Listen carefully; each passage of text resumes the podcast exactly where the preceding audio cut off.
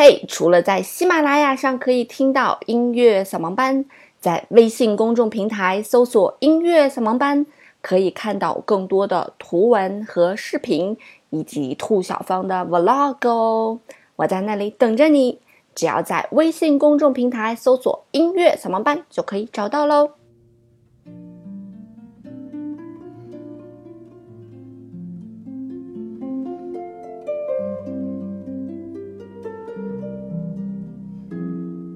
音乐不迷路，就在扫盲班。嘿，手机前亲爱的你们好，欢迎来到今天的音乐扫盲班。从刚才那一段旋律当中，大家有听出来演奏这段旋律的乐器是什么吗？那么这个乐器呢，就是要跟大家今天来分享的乐器叫做竖琴。传说中呢，就是穿着长裙啊，白色或者浅蓝色长裙的小姐姐，然后抱着竖琴，演奏出来了一首优美的乐曲。我记得在我小的时候弹钢琴的时候，还有一首钢琴曲叫做《仙女的竖琴》，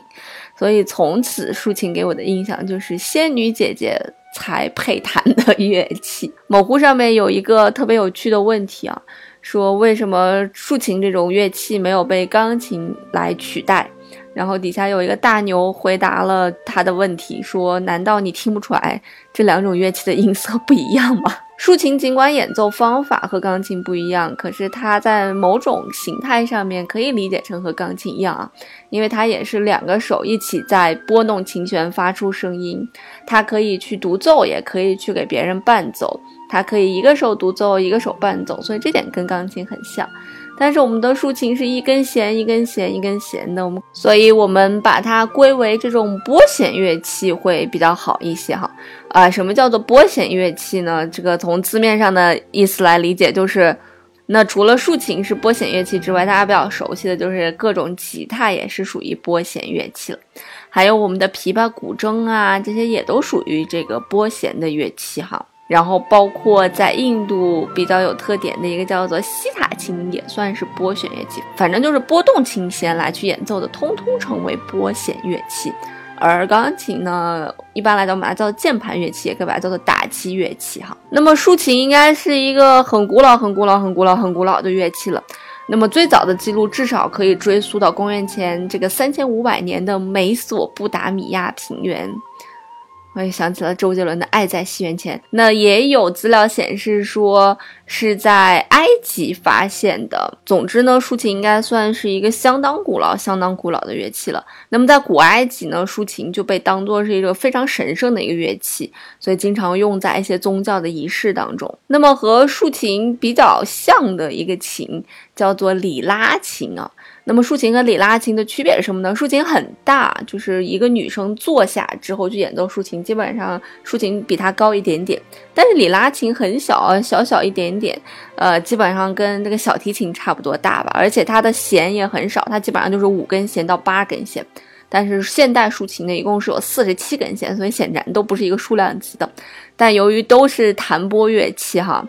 而且都是仙女所使用的乐器，所以说起竖琴呢，有的时候也不得不去提一下里拉琴。我们看的很多希腊神话里面，那些希腊神话里面的很多人物呢，只要跟音乐有关的，都会手持里拉琴。所以就会给我们一种感觉，就是只有神仙才会去演奏竖琴和里拉琴，或者说演奏竖琴和里拉琴就会变成神仙。我觉得那是因为首先里拉琴比较小，方便携带哈。其次呢，像竖琴和里拉琴这种弹拨乐器，你随便拨弄拨弄，它都能出声音，而且这声音还蛮好听的，因为人家乐器声音本身就很仙很好听，然后你就会觉得哇，我是小仙女哎，我原来也是这么有音乐素养的人啊。那如果给你一把小提琴呢？对于没学过音乐的人来讲，那真的就跟锯木头和杀鸡一样，就不会觉得自己是有乐感的人了。我们早期见到的这个竖琴呀，就是从美索不达米亚平原出来的这种竖琴，和我们现在竖琴其实应该是两种竖琴。嗯，那时候的竖琴呢，它比较单一，它演奏出来的音乐也比较单一啊，因为乐器构造所限吧，就是它所演奏的音阶比较固定哈。呃，如果你不懂什么是音阶，没无所谓，你就知道它就演奏不了很多音乐。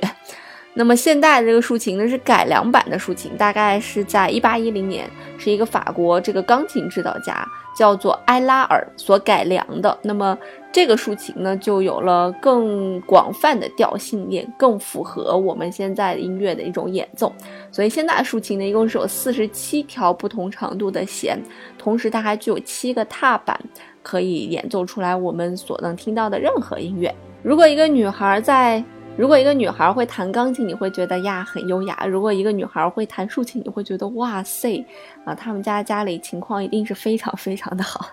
因为其实竖琴不是一个便宜的乐器哦，而且在学习竖琴之前，很多人其实都学习了其他的乐器。那么竖琴大概有多贵呢？就是便宜点的竖琴。我们不说小竖琴啊，因为竖琴有，呃小一点的中型竖琴，还有大一点的竖琴，当然还有那种玩具竖琴了。你在 YouTube 上看，有博主有大概是用五十美元，啊，大概不到四百块钱人民币买的那个竖琴，那就很小了。那么如果是大一点的竖琴呢，普通的竖琴大概也要在三四万人民币左右吧。那么好一点的基本上都要上十万了。嗯，还是比钢琴要略贵一些。我们看见的一般的钢琴可能也就一两万就能拿下来了，呃，一般来讲在一万左右就可以拿下来了哈。所以竖琴显然要比钢琴贵一些。而且我在 YouTube 上看那个博主，那个博主有十架竖琴，然后他在秀竖琴的时候呢，他是摆在了一台斯坦威的周围，一台巨大的斯坦威周围摆了十台竖琴，然后在那跟大家来介绍。我觉得这种炫富的方式简直是。太高级了，简直是比那些这个 YouTube 上博主拿一一堆香奈儿和爱马仕要高级很多啊。那么我们听到的很多竖琴演奏的乐曲呢，都是改编了很多，嗯，比较偏我们流行或者耳熟能详的轻音乐的很多作品哈。那今天跟大家选的这首作品呢，就不是那种什么啊，River Flows in You 啊，或者什么久石让啊，或者什么千与千寻啊。那今天跟大家选的呢，是来自于莫扎特专门写给长笛和竖琴的这样一个协奏曲，其中有一些竖琴的片段哈。作为如此古老的乐器呢，那很多音乐家其实都为竖琴写过音乐，亨德尔啊、巴赫啊、莫扎特、李斯特、普西尼、德彪西、柴可夫斯基，他们都为竖琴创作过作品。包括我们现在的很多音乐当中，也有这个竖琴的身影啊。貌似华晨宇的某首歌里面也运用过竖琴。作为一个很仙儿很仙儿的乐器呢，它呃大多数时候呢还是在乐队当中扮演一个伴奏的一个角色，会略微多一点哈。那么它的这个音色，由于我个人觉得包容度比较的大，嗯，特点比较的少，所以它很少。被单独拿出来说做一个独奏乐器，因为从我个人的角度来讲，我觉得它的包容性有点太广了，所以做这个单独的独奏乐器呢，好像没有那么有特点，尤其是在交响乐队当中。那几岁的孩子可以学习竖琴呢？据说三岁就可以开始学习竖琴了。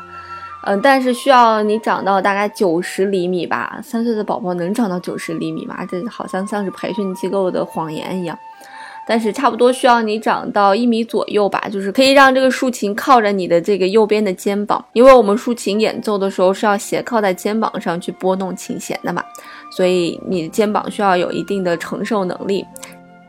它可能是会。对这个脊椎的发展你会有一些影响吧。如果你练的太多的话，不过我觉得现在大多数的家长学习乐器也只是在孩子的这个呃众多的学习当中一个点缀，并不是最主要的，所以应该也不会有那么严重的影响。那么其实咱们中国呢也有一个非常像竖琴的一个乐器哈，这种乐器的名字叫做箜篌。就是它长得跟竖琴很像，很像，很像，也是世界上最早的乐器之一。那么它是由这个远古狩猎者的这个弓箭啊演变而来的。那最早发现呢是在伊拉克首都巴格达西南方向的遗址当中发现的，就是发现了这个箜篌。它现在已经有五千多年的这个历史了。那么曾经呢是传入到了中亚和印度，在西汉的时候呢。就是张骞出使西域的时候，将这个中亚地区盛行的箜篌带到了咱们的中国。据说那时候汉武帝非常喜欢这个箜篌啊。它的鼎盛时期呢，大概是在咱们的唐朝的时候。呃，据说那时候人们演奏箜篌的水平非常的高，但由于是备受帝王推崇，很少在我们这个老百姓当中，所以就慢慢的消失在我们视野当中了。这个乐器长得和这个竖琴特别像，只是比竖琴多了这样一个区域，感觉像是把一个琵琶陷到了这个竖琴里面啊，就是它的这个样子。那它和竖琴还有不一样的地方是，竖琴只有一排琴弦，但是箜篌有两排琴弦。啊，如果大家对这个乐器感兴趣呢，也可以去网上去看一看，去搜一搜，甚至买来学一学也是不错的。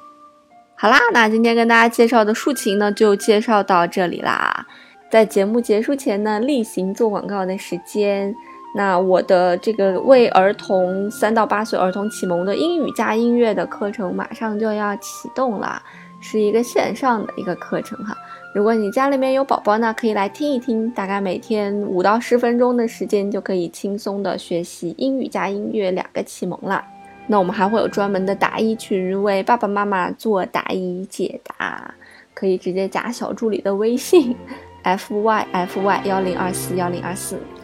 音乐不迷路就在扫盲班，我们周末再见喽。